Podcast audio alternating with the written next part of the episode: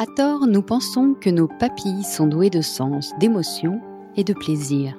En réalité, sans notre nez et surtout notre mystérieux et puissant système olfactif, nos assiettes n'auraient aucune saveur.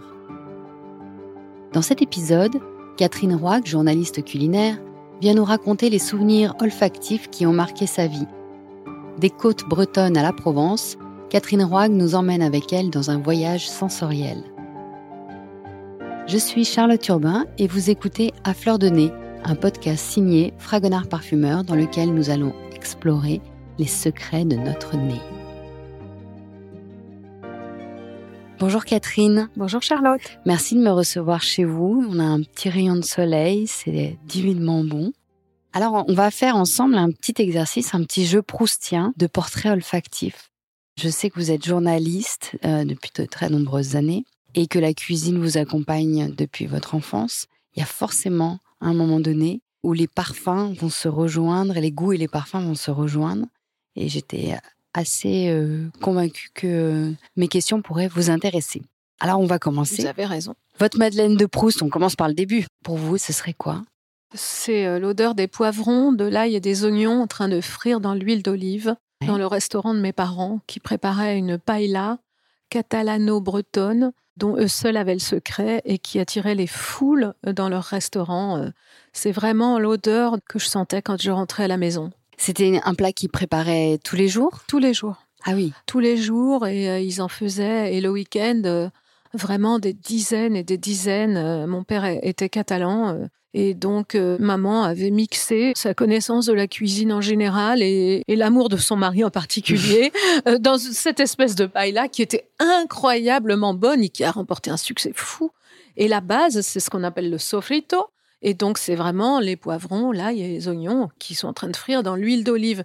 Et moi, mon enfance, elle remonte quand même à très loin, années 60, années 70. Et l'huile d'olive n'était pas aussi répandue mm. dans la consommation surtout en euh, Bretagne. surtout en Bretagne. Donc pour moi, c'est quelque chose de très puissant, cette mm. odeur.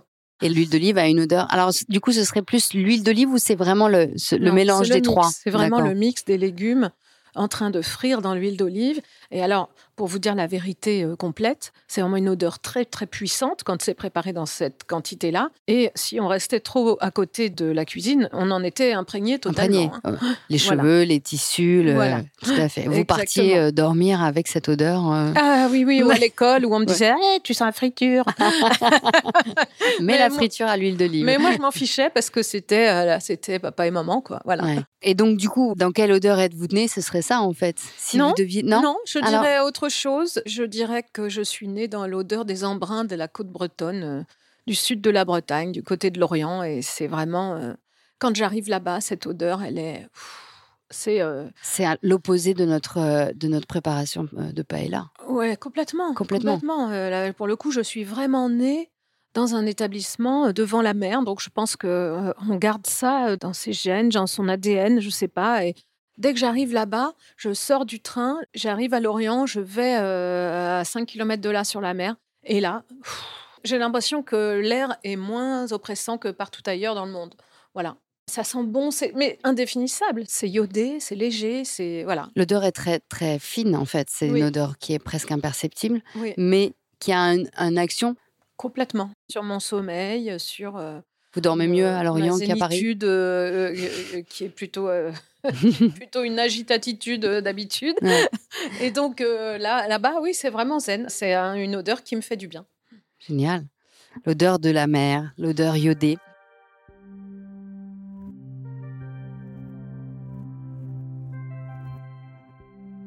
Et dans votre maison, alors aujourd'hui on est dans votre maison à Boulogne.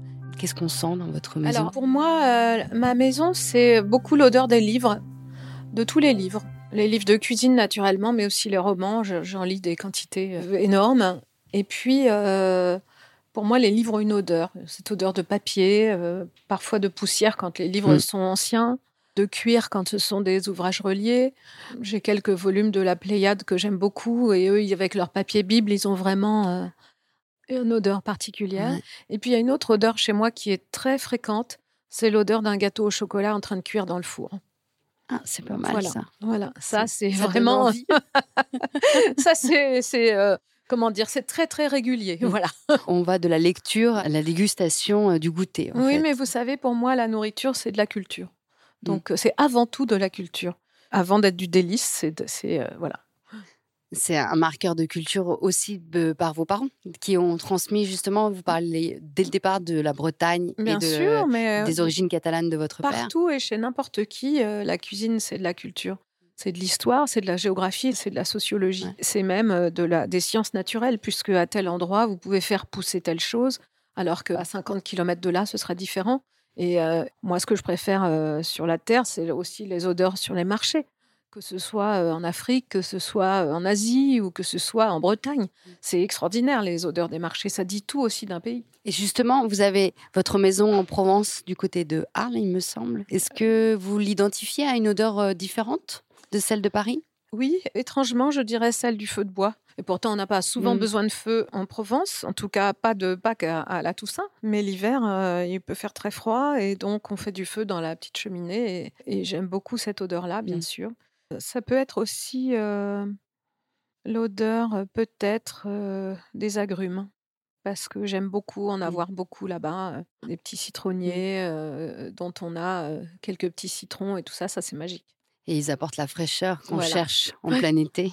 Est-ce que vous avez déjà eu un crush olfactif dans votre vie? Oui, bien sûr. Hein. J'en ai un tout récent que j'ai ressenti à Florence, en Italie, dans un salon de producteurs alimentaires un salon extraordinaire, le Petit Taste, ça s'appelle. Et c'est un producteur de safran de l'Aquila qui me l'a fait sentir. Elle m'a montré un énorme bocal dans lequel il y avait une quantité de pistils de safran fait, mais incroyable.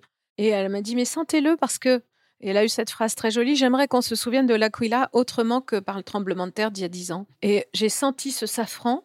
Je pense que c'est le, le, safran le plus puissant et à la fois le plus subtil que j'ai jamais senti.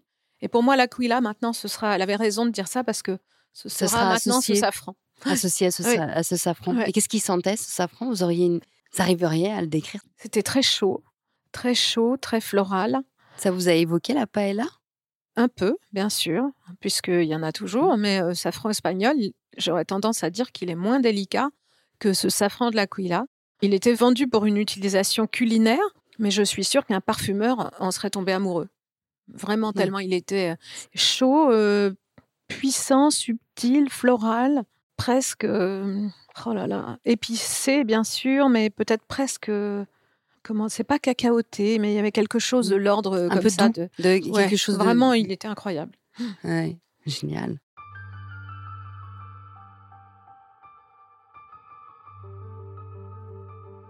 Une odeur, à, à contrario, que vous détestez par-dessus tout. À l'eau de Javel. Ah, ça, je peux pas. J'ai hérité ça de maman, je crois. Euh, dès qu'elle sentait euh, l'eau de Javel, elle avait, elle tenait un restaurant et un hôtel, donc euh, il fallait quand même que ce soit mmh. tenu. puis elle était d'une maniaquerie absolue pour la propreté. Mais alors, si une des collaboratrices utilisait de l'eau de Javel, elle se faisait drôlement enguirlander. Parce que vraiment, c'est une odeur qui la rendait malade, je crois, qui vraiment qui la gêne. Alors, moi, je déteste cette odeur et j'arrive pas à savoir si c'est parce que Votre on me l'a transmis par euh, parce que maman m'a transmis ça ou c'est parce que. Mais non, c'est vrai, je la déteste vraiment. Mmh. Je la mmh. déteste vraiment. Et une odeur que vous aimez? Que Il y en a tellement. Il y en a tellement. Il y en a tellement. La fleur d'oranger, bien sûr. Mmh. La fleur d'oranger sous toutes ses formes, au naturel, euh, en eau de fleur d'oranger, dans un vous savez, pour faire le, le café blanc là, avec euh, dans l'eau bouillante, c'est extraordinaire. Le parfum, voilà. Dans une pâte à crêpes, c'est sublime. Et puis évidemment, dans les parfums et les eaux de mmh. toilette, j'adore. Dans les savons. D'ailleurs, là, j'ai en ce moment, là-haut, ma savonnette, je crois que c'est une fragonard fleur d'oranger, les transparentes, là, mmh, mmh. orange. J'adore. Ça, voilà, j'aime beaucoup. Euh, vraiment, la fleur d'oranger, c'est quelque chose qui. Ça sent le bébé aussi. Ça nous ramène à l'enfance. c'est un peu proustien, d'ailleurs. Oui, je pense aussi. Est-ce que vous avez une odeur euh, qui vous transporte? Qui me transporte. Ouais. Oui, celle de la peau de mon mari. Ah. Bah oui, voilà. Puisqu'on parle de transport, parlons de transports amoureux. et la peau de mon mari, j'adore euh, l'odeur de, bah, voilà, de ses cheveux, de sa peau. Euh, voilà, évidemment, elle me transporte. depuis, euh, depuis 41 ans. Bravo, c'est magnifique. Quelle belle déclaration d'amour. Bah, c'est vrai en même temps.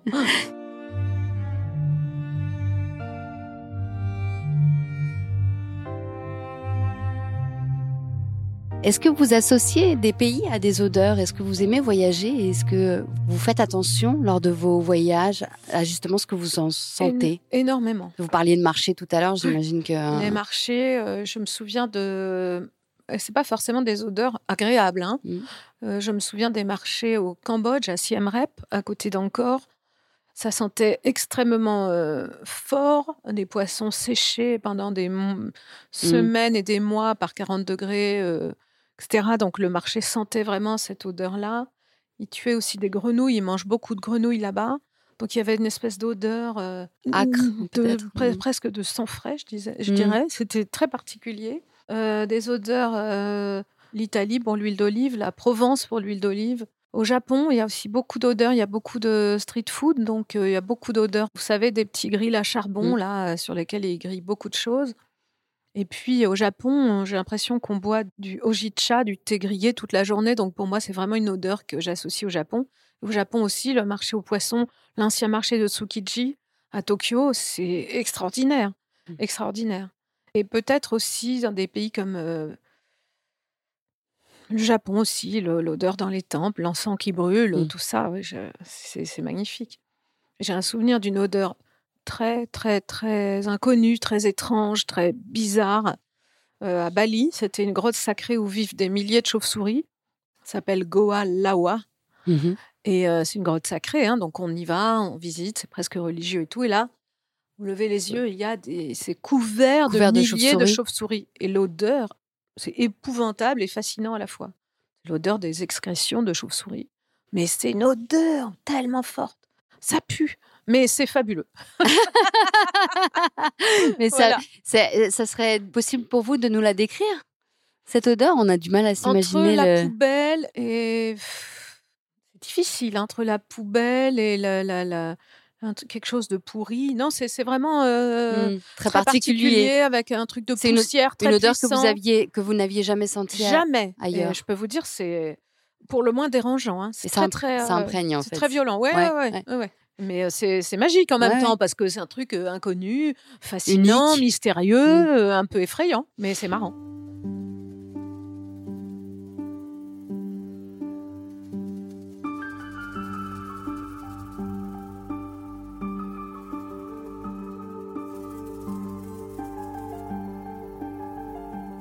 En tant que journaliste et en tant qu'amatrice de cuisine, quand vous cuisinez justement, les odeurs, c'est des choses qui vous permettent d'imaginer, d'inventer vos plats ou est-ce que c'est l'inverse, c'est-à-dire que vous testez et à l'odeur, vous vérifiez euh, ce que vous avez à imaginer. Oui, ce serait plutôt ça. On y mm. va, en balance dans la poêle euh, et de l'ail et du soja, euh, enfin de la sauce soja et un petit peu de gingembre et voilà.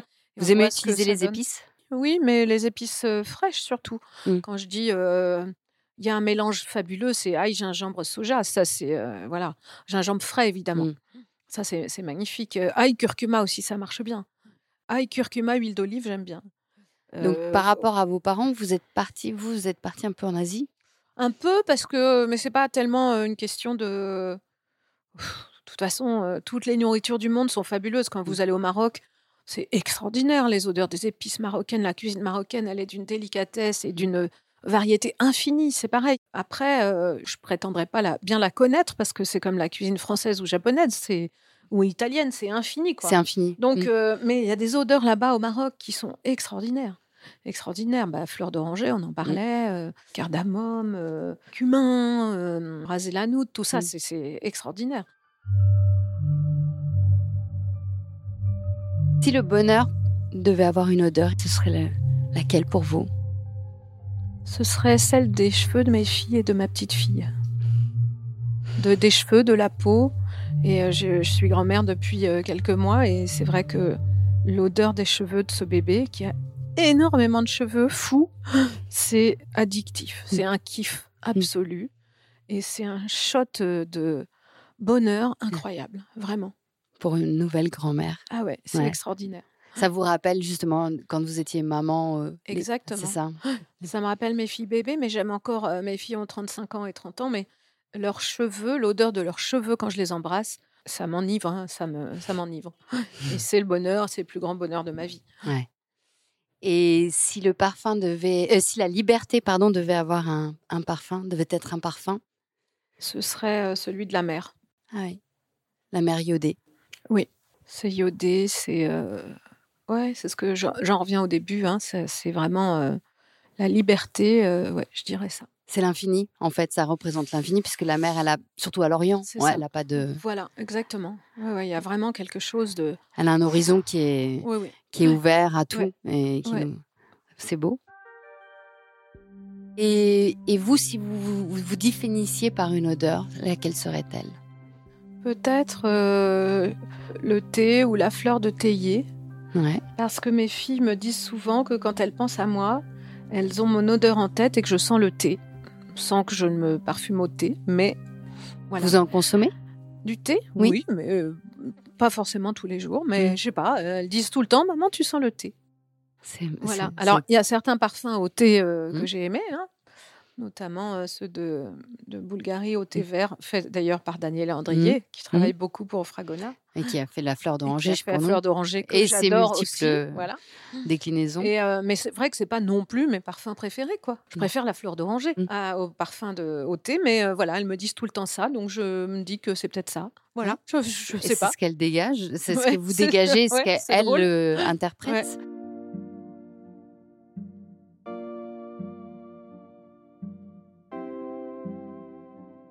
En cuisine, euh, on a toujours des difficultés à décrire les odeurs euh, parce qu'on n'a pas de vocabulaire. Il y a des synesthésies qui peuvent être intéressantes sur des sons ou des couleurs euh, par rapport à des odeurs. La couleur en cuisine, elle est fondamentale. Regardez, on ne mange pas d'aliments bleus.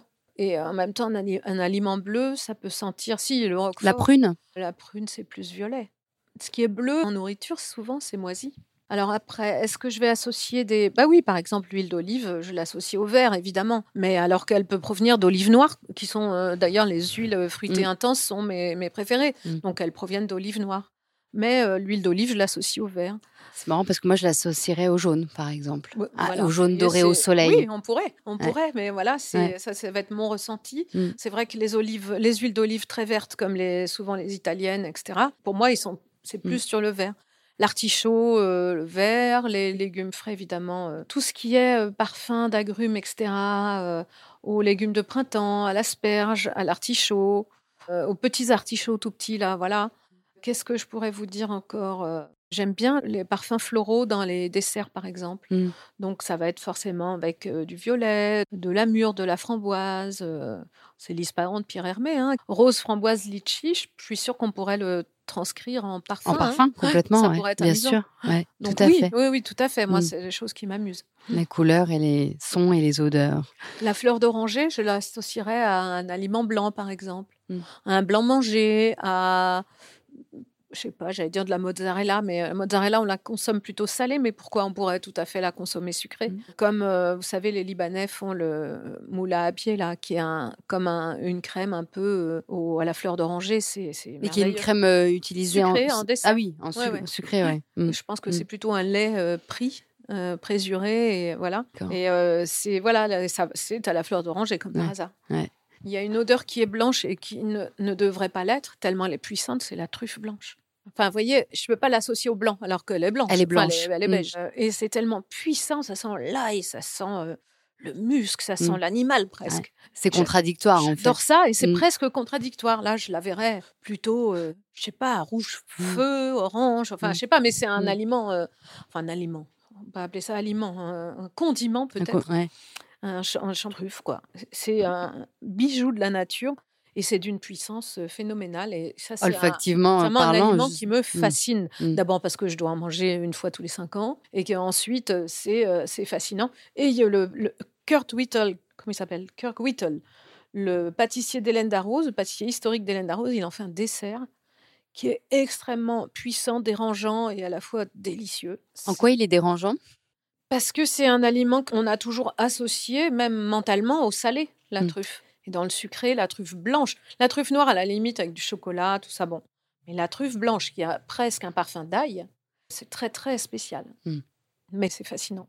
Comme quoi, odeur et, euh, et goût euh, peuvent euh, tout à fait se mélanger oui, de manière très étrange. Ouais, ouais. ouais. Quelle serait l'odeur la plus étrange que vous ayez sentie, Catherine? Je crois que c'est celle d'une cuve de saké en fermentation à Kyoto. Je m'attendais pas à cette puissance et à cette violence. Oui, puis surtout, j'imagine que avant de sentir la cuve, notre cerveau étant très bien fait, on, est déjà en train de sentir le saké qu'on connaît. Oui. Donc vous avez une pré. que ça ne sent pas le saké comme on le connaît. C'est Quand c'est en fermentation, c'est des sent... cuves gigantesques où on pourrait se baigner à, 10. Hein. Et, Qui sont en euh, quoi? Je n'ai pas le souvenir. Euh, peut-être en, métal. Je, ne me mm. souviens pas de celle-là précisément. Euh, et c'est recouvert d'une écume blanche, une mousse blanche, donc on s'attend à une odeur délicate. Et c'est d'une puissance presque comme l'alcool à brûler ou comme je sais pas. Et euh, vraiment, c'est agressif. Et euh, encore une fois, c'est comme la grotte avec les chauves-souris de Bali, c'est fascinant. Fascinant. Et après, ça donne des odeurs tellement délicates, des arômes tellement délicats dans le saké que j'ai du mal à associer les mmh. deux. Mais avec le décalage horaire, la fatigue, le, on, avait visité ça à 8 heures du matin. Waouh Ça, vous, a réveillé, quoi. Bah, ça m'a réveillé.